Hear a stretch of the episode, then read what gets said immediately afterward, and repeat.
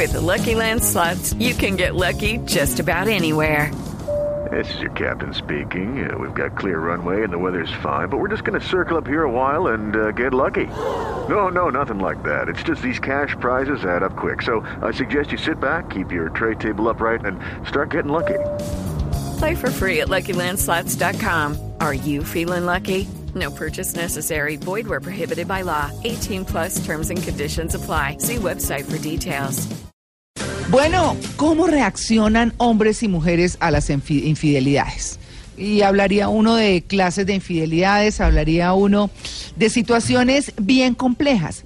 Y es que mm, eh, esa frase que dice, prometo serte fiel en la prosperidad y en la adversidad, en la salud y en la enfermedad, bueno, parece que no es como lo más eh, frecuente, según eh, unos estudios que se han adelantado fuera. Por ejemplo, el portal Ashley Madison, que ustedes saben que es como un Tinder para gente casada y con pareja, dice que España es el país más infiel de Europa y el quinto a nivel mundial.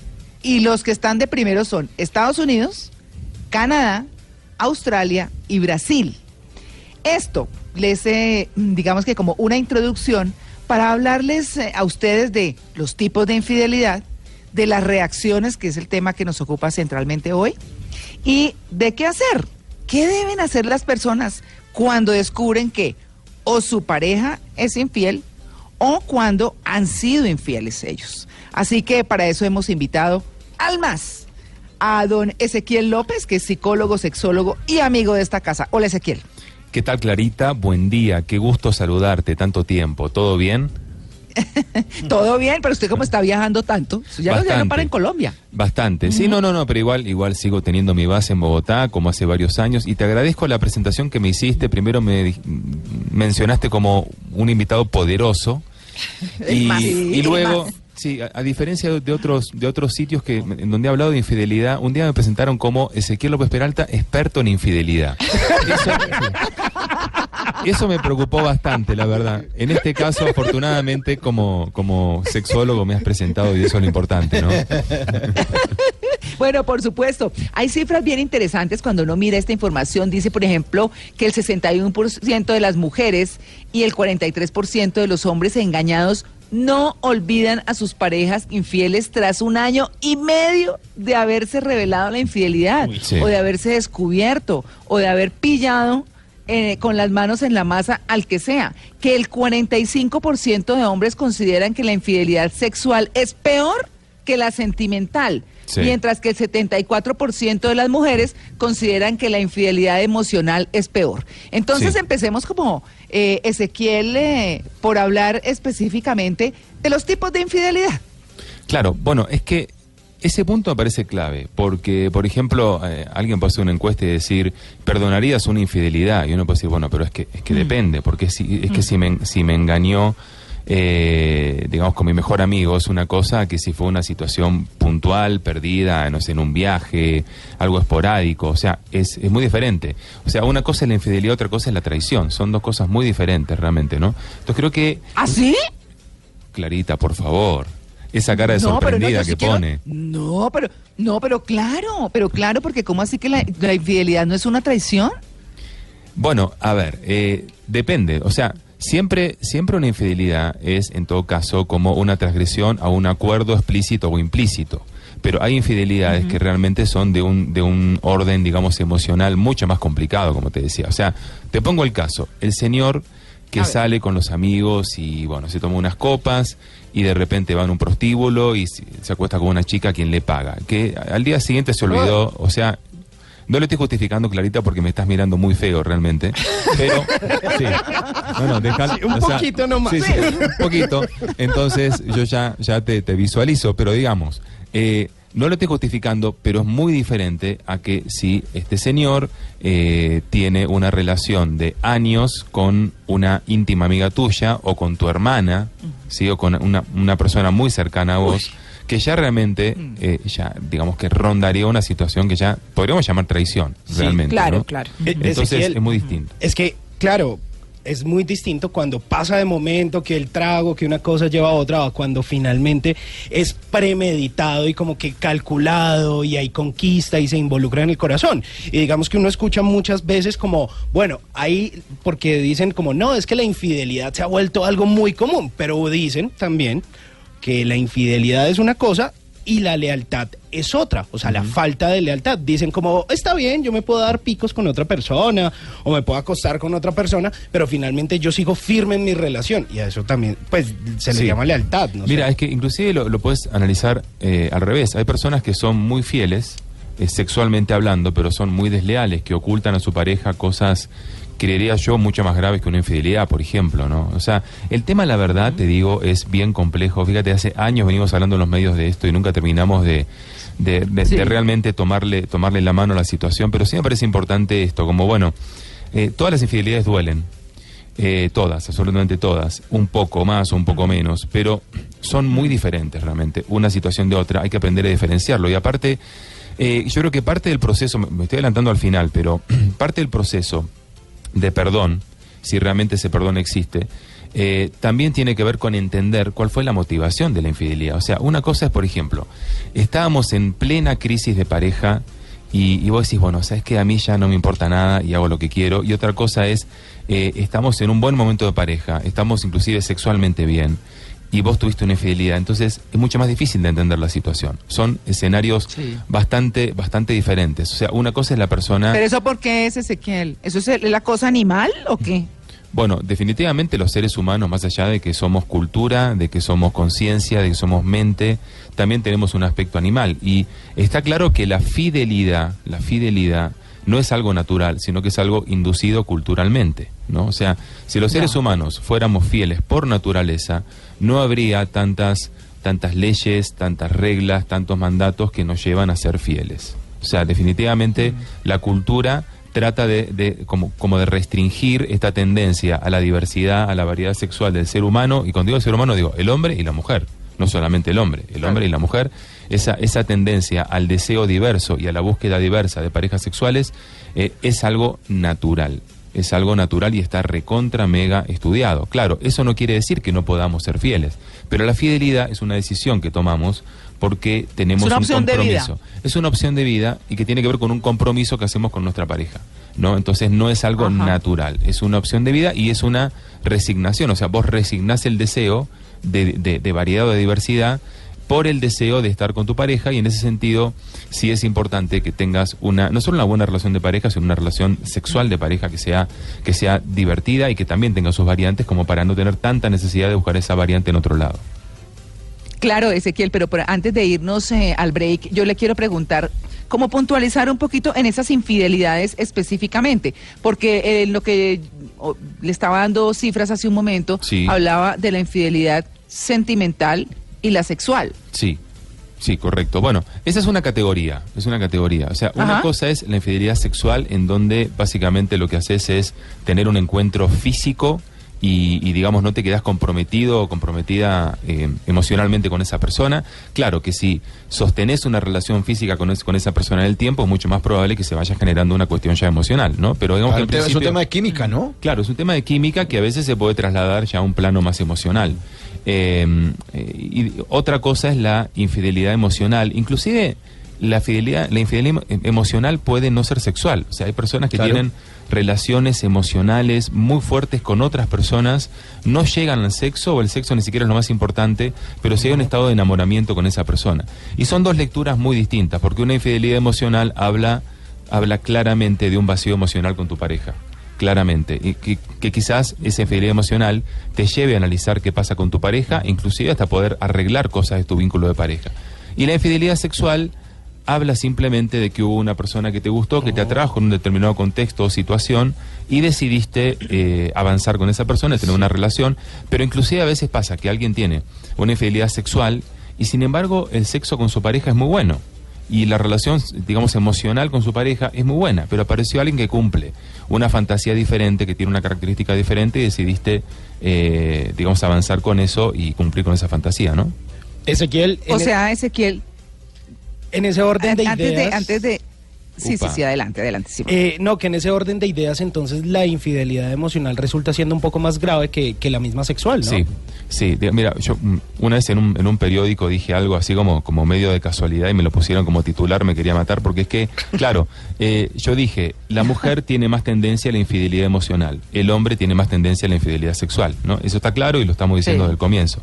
Eh, Mm. entonces, como, como la, la infidelidad emocional es más riesgosa para la estabilidad de la relación, porque claramente cuando una persona tiene un vínculo emocional fuerte con otra persona, tambalea más la estabilidad de la relación, la infidelidad femenina es más riesgosa para la relación como tal. Me lo pusieron como titular. Este, y bueno, me quería matar la verdad, pero creo, creo que es cierto. O sea, creo que definitivamente la infidelidad femenina es más peligrosa porque la mujer se queda eh, de alguna forma como pensando en esa otra relación. Conectada. ¿no? Se queda conectada con esa relación y obviamente eso hace que la relación estable que tiene tambalee mucho más, eh, lo cual también es, bueno, un tema que hablaremos en otro, en, en otro bloque, pero me parece que en el fondo también hasta puede ser una oportunidad de, de cambio y de reflexión para la pareja.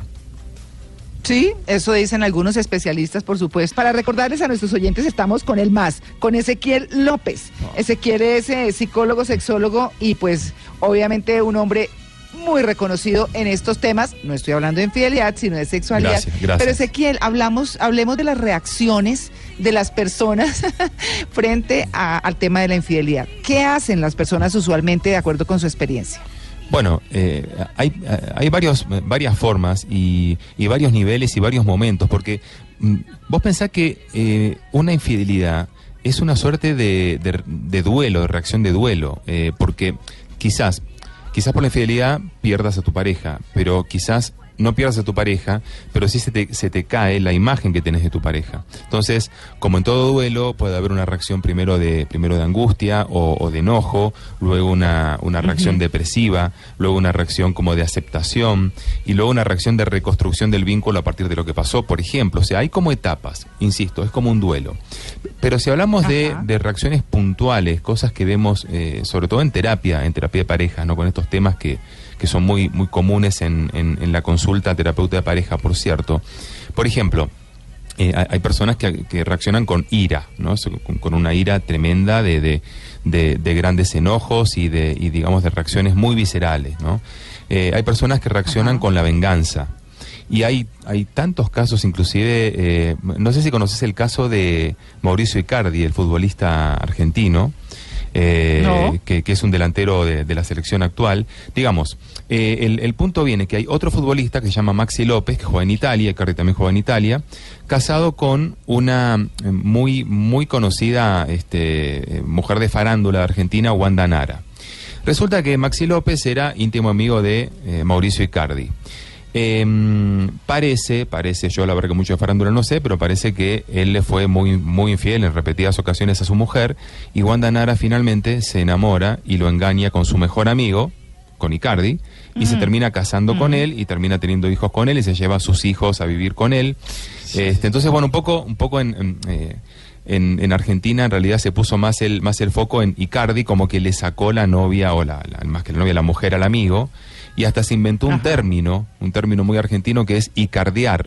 Icardiar es, i- icardiar es, qui- es quitarle la mujer a tu mejor amigo. Y hay miles No de sé, memes por- de eso. Sí, y sí, cuando juegan es toda la polémica ¿no? en redes sociales. Sí, inclusive, inclusive cuando uno tiene miedo o está muy nervioso se dice, estás más nervioso que el mejor amigo de Icardi, como que te va a sacar a tu mujer. Sí.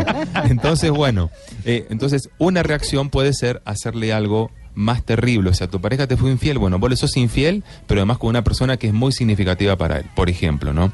Eh, creo que fue el, año pasado que circuló en, en- en redes sociales, inclusive en los periódicos, de una mujer que lo que hizo cuando, cuando se enteró de la infidelidad de su esposo, le mandó una foto de ella con un montón de semen en la cara. ¿Entendés? O sea, como, como, mira, fíjate yo lo que te hice, ¿no? O sea, muchas veces la reacción es la venganza. Otra vez la reacción es la depresión. O sea, personas que caen en estados depresivos, pero depresivos, depresivos, muy fuertes, este, y, y- y que bueno, que tienen que hacer hasta un tratamiento psiquiátrico para salir de eso. Hay personas que lo que tienen como reacción es un estado obsesivo, o sea, se la pasan imaginando qué es lo que hizo su esposo, novio, esposa, mujer, lo que sea, con la otra persona. Como que reproducen la situación mentalmente y esto inclusive hasta les pasa cuando intenta tener relaciones con su pareja de vuelta, puedes descubrir la infidelidad, no pueden tener relaciones porque no pueden dejar de pensar en qué hizo él o qué hizo ella con la otra persona. No es otro tipo de reacción. Claro. Son básicamente estas las reacciones que uno ve. Sí. Bueno, eh, Ezequiel, los estudios dicen que el 56% de los hombres y el 34% de las mujeres que engañan a sus parejas son felices en sus matrimonios. Claro. Entonces, que eh, eh, eso, digamos, explicaría un poco con las primeras respuestas que usted dio o, o- o lo primero que dijo, en donde pues la gente puede estar bien y demás, pero sucumbe ante lo animal o Sí. sucumbe ante un gusto momentáneo o bueno, pasan muchas otras cosas. Pero cuando sucede la infidelidad y, por ejemplo, pasando ya como, como al, al eh, siguiente punto que habíamos anunciado, que es qué hacer, Sí. entonces quien cometió la infidelidad, por ejemplo, arranca con el perdón, perdón, no quise hacerlo, no fue así, eh, bueno, en fin, muchas cosas y la rogadera y entonces el ofendido no sabe qué hacer o la ofendida no sabe qué hacer. Sí, sí, mira, eh, primero lo que quería decir en relación con tu primer comentario es que, eh, a ver, quizás lo que voy a decir no es que va a dejar muy tranquila que digamos a la gente, pero uno puede tener una excelente relación, puede estar en pleno estado de enamoramiento y a veces el cerebro, el cerebro animal, digamos, el cerebro reptil es el que manda. Manda antes que la corteza, o sea, el impulso manda antes que la conciencia. Eh, y, y bueno, y, y eso puede pasar. Eh, o sea, la infidelidad se puede dar en cualquier relación de pareja. Eh, lo siento, le estoy dando esta noticia casi a las 9 de la mañana, sé que me van a querer matar. Eh, se, Sí, supone no. que, se supone que un psicólogo debe dar tranquilidad al público, pero no. además. Claro, exactamente. O sea, la respuesta políticamente correcta no te la puedo dar en este caso, la verdad. O sea, puede pasar. ¿Que es menos probable que pase? Sí, es menos probable que pase que si estás en plena crisis de pareja, o si tu pareja ya no te atrae, o si tu sexualidad con la pareja no es buena, no es satisfactoria. Sí, obvio, en esos casos es mucho más posible que pase, pero puede pasar en cualquier caso. Ahora, sí, a- aquí levantan la mano alguien que me está mirando feo, feo, muy No. feo. María Lourdes Muy- está indignada. Lourdes, por No. favor, Lourdes. No, no, no, Vos- sabés que yo te aprecio mucho y que podés contar conmigo para lo que sea. es de mutuo, verdad. es mutuo el aprecio, pero, Bárbaro, bueno. pero yo, yo le tengo que preguntar y es con respecto a lo que hay que hacer. Cuando hay esas personas obsesivas que usted nos acaba de contar eh, eh, los casos de las Sí. respuestas que se tienen cuando se es infiel, hay momentos en que las personas deben pedir ayuda, por ejemplo, psicológica, Sí. para poder recuperar la confianza en sí mismo, porque hay que decirlo, María Clara, esto es un golpe al ego. Cuando a, cuando, se-. Sí. cuando Sí, a sí, uno sí. le, le- le son infieles, pues es un golpe muy tremendo al ego. Pero ¿debo pedir ayuda para recuperar esa confianza nuevamente? Sí, eh, de hecho, de hecho yo creo que al menos una orientación con un terapeuta, una terapeuta de pareja, luego de una situación de estas, no digo una terapia, una orientación para manejar algunas cuestiones básicas sería muy importante. Ahora, ustedes piensen lo siguiente, cuando hay una persona infiel y una persona, llamémosle engañada, tenemos por un lado una persona que siente culpa, quizás por lo que pasó o quizás por la reacción que ve en su pareja, y hay otra persona que se siente enojada, angustiada, en fin, todo lo que decíamos recién, eh, y que por lo tanto siente que tiene derecho, ¿sí? tiene derecho a recriminarte, a recordarte la situación cuantas veces sean, a reprocharte todo el tiempo que sea. En general suele ser así. Entonces, ¿qué pasa? Muchas veces la persona infiel te explicó lo que pasó, te dio detalles, te explicó lo que sentía, te explicó por qué lo hizo, y pasan los años y vos le seguís reprochando, y la persona que fue infiel, como siente culpa, acepta todo lo que venga del otro lado y todas las justificaciones que tenga que dar. Y esa- se aguanta la lora. Esa- se aguanta la lora y, y se aguanta, mira, mira mi amor, estoy, estoy en tal lado y manda foto o, o- o se conecta y pone la cámara, como, o sea, a eso hay que ponerle un límite también. Claro. A mí me parece que luego Claro, de que... Sí, claro, claro. Te escucho, por favor. Sí, eh, es que es que quería eh, preguntarle, siempre eh, uno les escucha a los hombres decir, no, eso hay que negarlo hasta el final. O sea, eso no se puede aceptar nada porque si no, mejor dicho, y no hay nada más que hable mejor que el sexto sentido de una mujer. Pues de una mujer eh, regular, porque hay unas que son ya obsesivas con los celos y eso es otra cosa. Sí. Pero digamos que en términos, en términos regulares, eh, el, el corazoncito como que advierte y como que dice. Entonces, mientras entre los hombres dicen, no, neguémoslo, pero rotundamente, algunas, eh, algunos psicólogos dicen pues que nunca lo niegue, sobre todo si la pareja lo vio, claro, ahí es la respuesta, la, la famosa respuesta y no es lo que estás viendo, ¿no? Que es lo más absurdo. Sí, o lo claro, supo por un tercero, claro, o leyó los mensajes en WhatsApp o cualquier cosa. Lo que dicen es que hay que comportarse como un adulto y aceptar la derrota. Claro, O sea, si es una, si es una situación. causa- Claro, si es una Sí. situación evidente, eh, definitivamente no se puede, no, no se puede construir eh, el, el- el- el perdón y una solución Y del conflicto en base a la mentira. Claro, y la confianza en Además base a la mentira. Sí, totalmente. irrita, o sea, indigna. Claro, bueno, o sea, eso te indigna más probablemente, ¿no? Entonces, digamos, como para dar dos, tres pasos que me parecen importantes, ¿no? Eh, pues sé que ya estamos casi Ajá. concluyendo, pero em, primero que nada, ante una infidelidad que, que, está, que está en la mesa, que está clara, bueno, el primer paso es tratar de entender qué es lo que pasó y por qué pasó. O sea, fue porque simplemente tenía una fantasía que cumplí, eh, fue porque estaba emocionalmente un poco desestabilizado, porque estaba mal en mi relación de pareja, eh, es porque la sexualidad con tu pareja es un poco aburrida, le falta creatividad y buscaste por otro lado, es porque sentís que no tenés un buen nivel de comunicación con tu pareja y te enganchaste a través del diálogo con otra persona y terminó pasando lo sexual, este, digamos, fue porque estabas enojado con tu pareja y lo hiciste por venganza, o sea, es importante explicar, es eh, porque, porque para perdonar primero hay que entender. Entonces es importante explicar, hablar todo lo necesario, eh, hablar, hablar desde, desde lo más profundo qué es lo que pasó y a partir del entendimiento, o sea, yo creo que el perdón es el, o pedir, pedir perdón o pedir disculpas es el segundo paso. Primero viene el entendimiento, luego viene el pedir perdón, luego viene el perdonar. Eh, y acordate que la infidelidad es una situación que difícilmente se olvide. Pero a lo que apuntamos no es a que se olvide, sino a que podamos elaborar la emoción asociada al recuerdo. Son dos cosas diferentes. Claro, yo, me puedo, yo me puedo acordar. Y uno se puede olvidar de nada, uno no se le olvida sumar, uno, Uno se olvida un restaurante donde estuvo hace tres Exacto. años. A uno no se le olvida. El tema es disociar, o más que disociar, resolver, procesar la emoción. Entonces, si después de cinco años vos te acordás de la infidelidad y es como si te hubiera pasado ayer y no lo procesaste. Busca Pero- ayuda. Exacto, pero si te acordás y hasta haces un chiste con la situación y ya lo elaboraste. Entonces, hay que, hay que trabajar en el procesamiento, para eso hay que, como te digo, hay que entender, hay que procesar, hay que perdonar y hay que reconstruir, porque aunque te parezca mentira, muchas veces de una situación de infidelidad o a partir de una situación de infidelidad la pareja se puso a hablar cosas que nunca había hablado, eh, enfrentó conflictos que nunca había visto o hasta inclusive pudieron eh, modificar su guion sexual, su, su, su, su situación sexual, hacer algo diferente, ser más creativos y eso de alguna forma lo que, lo que puede provocar en muchas parejas es que ya no tengan la necesidad de buscar variedad fuera porque la tienen adentro, ¿no? Entonces muchas veces de una infidelidad puede venir algo positivo. Sí, Clarita, antes que me mate, sí. Claro, no, claro. no, no, no, es que eh, quería, quería preguntarle, y se, pero también es posible perdonar, pero chao, ¿o no? Bueno, sí, también. O sea, muchas veces, muchas veces pasa que vos te das cuenta de que eh, perdonás pero no aceptás la situación. O sea, entendés por qué lo hizo, pero mm, sentís que no lo podés manejar, que no vas a poder convivir con eso. Y me parece mucho más maduro, antes que reprocharle toda la vida, al resto de tu vida a tu pareja lo que pasó, Claro. terminar con la relación. Sí, es Si- ser si crees que no lo vas a "¿Sabe qué? poder yo no manejar". puedo con esto, Exacto. me retiro, ahí la Exacto. dejo. O bueno, quizás muchas veces una, Claro. una- una infidelidad lo que marca es que realmente la relación ya no te importa, lo hiciste porque ya, la- ya, ya no te importa que pueda pasar. Y es más, muchas veces, sobre todo en el hombre, porque eh, una mujer cuando tiene que terminar una relación la termina.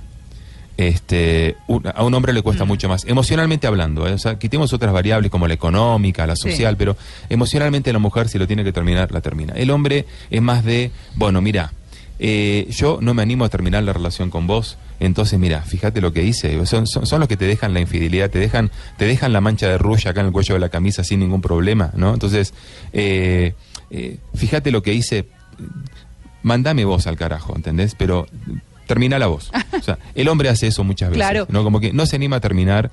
eh, comete este error entre comillas, pero deja toda la evidencia para que vos te des cuenta y para que Claro. vos la termines. También puede ser una forma de Y infidelidad. cuando ella es infiel, y cuando ella es la infiel, Ezequiel. Cuando ella es la infiel, ¿qué? Sí, pues porque, porque usted está diciendo que, Sí. cu- que el hombre no se atreve tanto a terminar, Sí. pero cuando ella es la infiel, ¿qué? ¿Se dedica a rogar? ¿O más bien qué? ¿Qué pasa ahí con la mujer? Ah, ok. ¿Cuál es, cuál es po- un poco el, el, El rol. poco el, ma- el- el rol o el manejo? Bueno, en ese sentido yo he visto Sí. reacciones muy parecidas, ¿sabes? O sea, yo he visto que lo Sí. mismo, o sea, el hombre reprocha. El hombre igual eh, como, como el hombre es más, es más negador emocionalmente hablando, tiene más, más esa, como esa tendencia, ¿no? El hombre es como que, bueno, primero tiene, tiene una reacción emocional a veces muy fuerte, eh, a veces una reacción de venganza, pero, pero ya, no, no, no, no está 20 años recordándotelo. ¿Entendés? Como que bueno, o sea, tiene esa reacción como, como, como más aguda en el momento, pero después ya. La mujer es como más la de, la de recordar y la de seguir facturándotelo en el tiempo. ¿no? Sí, Claro. Es lo que más suele pasar. Bueno, bueno, la fidelidad se puede repetir, dicen los estudios, el 34% en los hombres y el 30% en las mujeres. Y si tuvieran la total seguridad de que sus parejas nunca lo supieran, el 50% de los hombres y el 40% de las mujeres serían infieles. Así que, bueno, los dejamos eh, con esto y con, con lo que nos ha contado Ezequiel, que me parece interesante en el término de reconstrucción y de buscar una oportunidad, ¿no? De todas maneras, pues eso es individual y ya cada quien mirará cómo le hace. ¿Cierto, Ezequiel? Exactamente, puede ser una oportunidad dolorosa, sin duda, porque bueno, acá, acá digamos lo más jugoso fue cuando, cuando se apagan, se apagaron los micrófonos, ¿no? acá, acá en la tanda la discusión, pero sí, pero, Claro. pero sin dudas que eh, es algo que duele, que te afecta la autoestima, y es una cosa que también uno tiene que aprender a separar. O sea, eh, tu pareja te fue infiel no porque vos no valgas, no porque vos no seas una persona atractiva, pero sin embargo uno siente eso, que no vale, que tu pareja no Ah. te quiere, que ya, que ya perdiste atractivo. Entonces, una parte del proceso también a nivel individual es tratar de trabajar para reconstruir esa autoestima que ha quedado sumamente dolida a, a partir de esto. Claro. Pues Ezequiel, muchas gracias. eh, y bueno, nos vemos a la próxima. Claro que sí, Clarita. eh, un placer, feliz año, feliz Navidad, que sea un año muy erótico. Recuerden, eh, arroba cita con Ezequiel, mi Instagram y mi Twitter, y Ezequiel López Peralta, mi Facebook, si me quieren seguir, o si me quieren echar un madrazo por todo lo que dije, lo pueden hacer por esos medios, sin ningún tipo de inconveniente. También. vale, un abrazo enorme. Abrazo Muchas grande. gracias. Ya regresamos. Estamos en Blue Jeans de Blue Radio.